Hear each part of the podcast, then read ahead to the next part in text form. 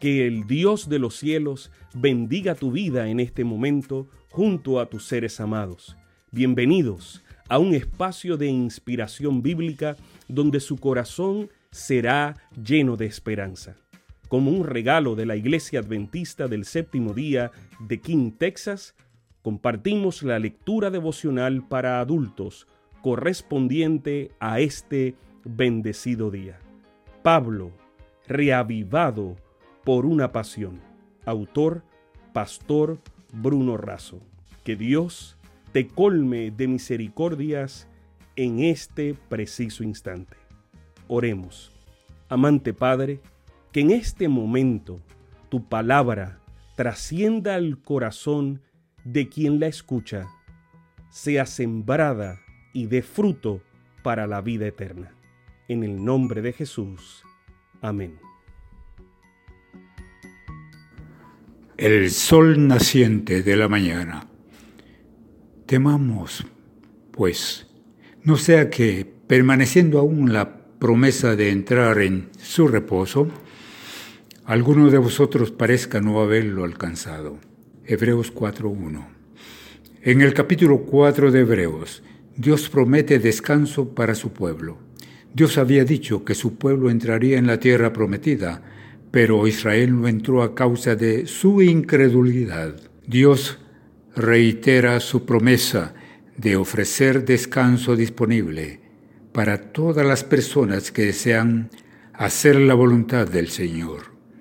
Así, los que creen y confían en Dios entrarán en su descanso. Además, Cristo es presentado como sacerdote, nuestro gran y sumo sacerdote, que fue tentado en todo, pero que no pecó, y que intercede y actúa en nuestro favor. El 23 de junio del 2018, el mundo fue sorprendido por la noticia de un grupo de 13 jóvenes atrapados en la cueva Tam Luang, al norte de Tailandia ellos pertenecían a un equipo de fútbol llamado Jabalíes Salvajes. Tenían entre 11 y 16 años y su entrenador 25. Las anticipadas y copiosas lluvias inundaron parcialmente la cueva donde los chicos habían entrado para hacer un paseo. El 2 de julio de 2018, nueve días después de haberse extraviado, los buzos descubrieron a los trece desaparecidos. Estaban vivos y refugiados en una elevada roca a unos cuatro kilómetros de la entrada de la cueva. Los rescatistas se abrieron paso durante horas a través de aguas oscuras y frías, siguiendo el camino con cuerdas como guía. A, veces las sensaciones eran tan angostas que solo podía haber un cuerpo. Fue una hazaña asombrosa. Después de dos agonizantes semanas, los niños fueron rescatados sanos y salvos. Ellos, su familia y el mundo reposó de la angustia. ¡Cuánta alegría! Fue una gran victoria.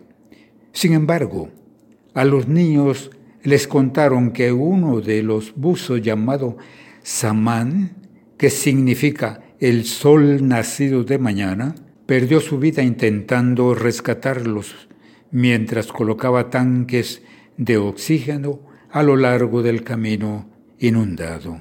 Ellos lloraron, oraron e hicieron voto en honor a Samán. Seremos buenas personas para honrar al que murió por nosotros, dijeron, así como estos niños.